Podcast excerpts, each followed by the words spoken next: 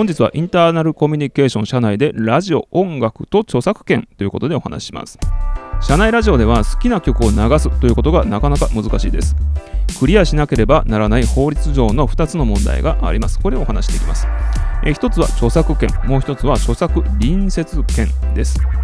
YouTube で自分な自分の好きな楽曲を使って動画を作ったら削除されちゃったっていう経験のある方おられるかもしれません。これは著作権が、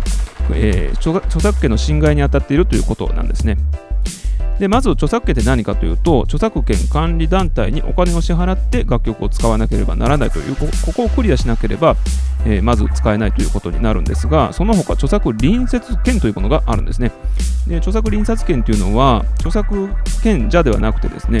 例えば楽曲を作った人とかレコード会社とか管理団体ではないその他の団体が有している権利であって例えばこのポッドキャストで私たちの楽曲を使うのはやめてくださいなんていうことで直接そのアーティスト本人たちあるいはレコード会社さんたちとのトラブルに発展する可能性があるということなんですね。なので JASRAC が管理している楽曲を使ってお金を支払ってるからいいじゃないかということになってもポッドキャストあるいは社内のラジオ番組で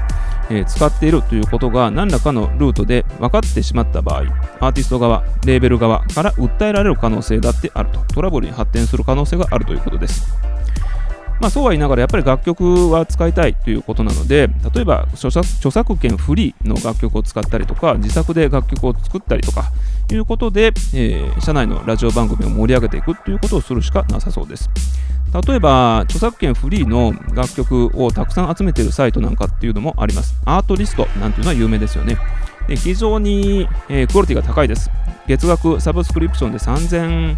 えー、何がしだったと思うんですけれども、例えばダウンロードし放題なので1ヶ月だけ使ってみるっていうのも一つの手かもしれませんね。あるいは社内で音楽の好きな方の自作の楽曲を流すなんていうのも盛り上がると思います。ということで本日は以上です。